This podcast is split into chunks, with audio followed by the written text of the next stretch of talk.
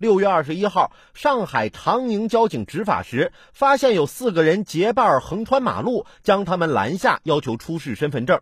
女子张某拒不配合，故意报假名字，还拿出手机拍摄，并当街对交警大喊：“你是要强奸我吗？”张某因横穿马路被罚款二十元。他回去后在网上发文诽谤民警，称其专挑面容姣好的女性执法，并收集个人信息。张某因为实施诽谤被行政拘留八天。姑娘啊，你美不美的我们不知道，但你说强奸你，我看你想的挺美。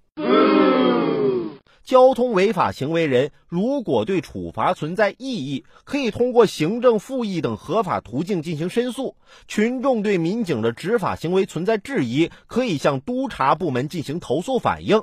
民警依法履行职责，接受群众监督。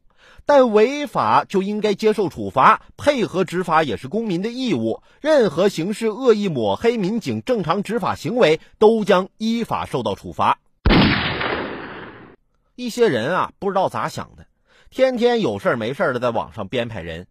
有人在网上说我说我长得丑，哼，那你们是没看到我身边那些朋友。